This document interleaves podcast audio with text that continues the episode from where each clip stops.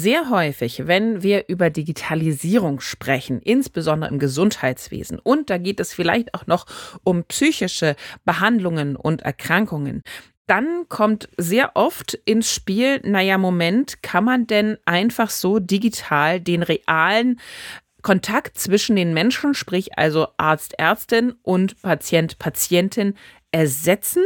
Das ist eine sehr, sehr spannende Frage und die wurde sich jetzt mal richtig angeschaut. Und darüber sprechen wir heute. Eine Dosis Wissen, der Podcast für Health Professionals. Damit guten Morgen und willkommen zu Ne Dosis Wissen, dem täglichen Podcast für das Gesundheitswesen. Ne Dosis Wissen gibt's immer werktags ab 6 in der Früh in 10 Minuten.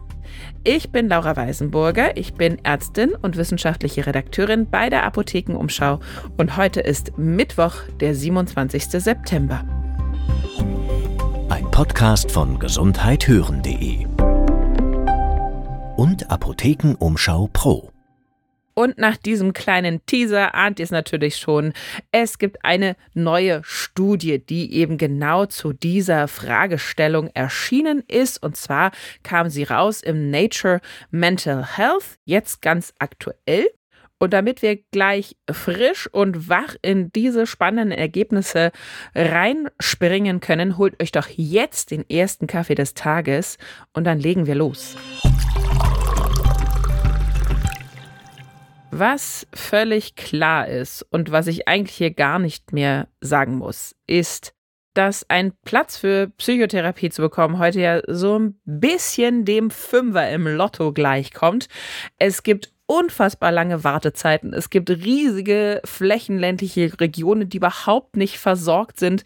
Das heißt also, es wird händeringend nach jeder Möglichkeit gesucht, Psychotherapien und auch Verhaltenstherapien in irgendeiner Form zugänglicher zu machen, weil wir haben eine Nachfrage, einen Andrang, der so groß ist wie nie und eben ein unfassbar kleines, dem nicht gewachsenes Angebot.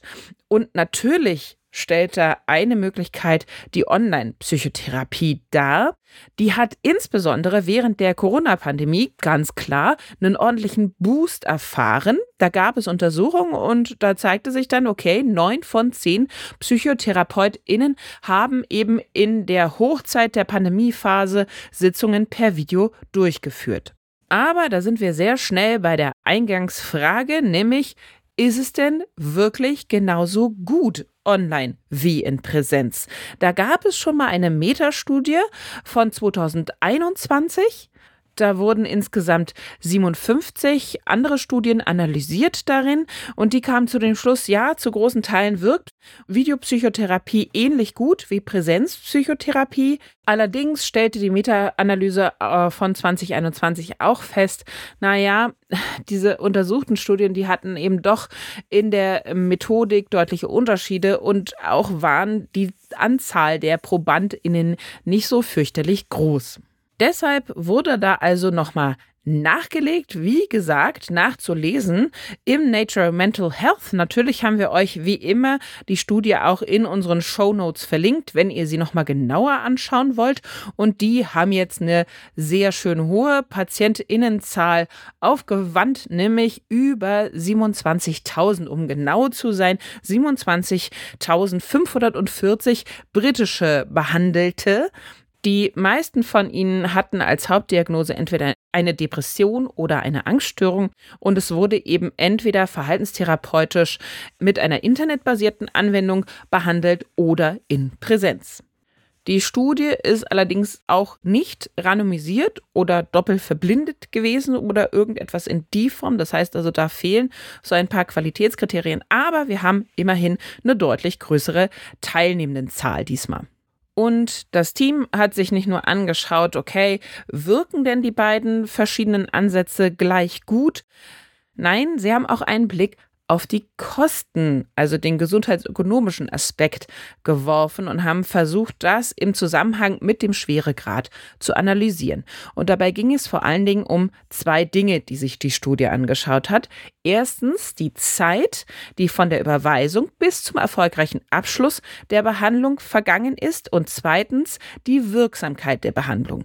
Jetzt ging es mir so, dass ich auf den ersten Blick dachte, das sind doch eigentlich irgendwie zwei ähnliche Sachen. Nein, Moment, kommen wir jetzt gleich zu. Das hängt natürlich miteinander zusammen, aber es sind völlig verschiedene Ansätze. Das sieht man nämlich, wenn man sich eben die Auswertung anschaut. Und zum Glück haben die Autorinnen und Autoren auch rausgefunden, ja, Wirksamkeit und Nutzen der Online-Psychotherapie können bestätigt werden, denn im Grad der Wirksamkeit sind diese beiden Therapien komplett vergleichbar, da gab es keine Unterschiede. Jetzt aber eben zum ersten Aspekt, nämlich wie viel Zeit vergeht von der Überweisung bis zum erfolgreichen Abschluss. Und da zeigte sich doch, Wunder, oh Wunder, bei der Online-Therapie konnten die PatientInnen im Schnitt früher behandelt werden, wodurch sich natürlich der Behandlungszeitraum insgesamt verkürzte. Das heißt also, ab meiner Diagnose bis dann zur Dauer von der Überweisung bis zum Therapieerfolg, das war insgesamt viel kürzer. Hängt nicht direkt mit der Wirksamkeit zusammen, auch wenn man das natürlich auf den ersten Blick so denken möchte. Nein, es geht einfach darum, war schneller ein Platz verfügbar, ja, konnte ich mit der Therapie beginnen. Und die Schlussfolgerung, die daraus wiederum die AutorInnen schlossen, war, dann müsste das eigentlich auch bedeuten, wenn ich das schneller hinbekomme, dann müsste diese Therapie auch günstiger sein als eine Präsenztherapie.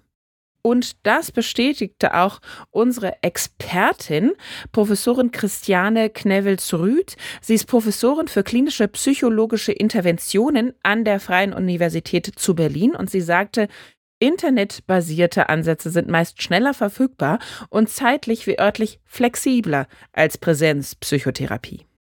Wir haben sie natürlich auch gefragt, ja, lassen sich denn diese Ergebnisse aus Großbritannien einfach so auf Deutschland übertragen? Ist ein bisschen suggestiv, ihr merkt das vielleicht schon.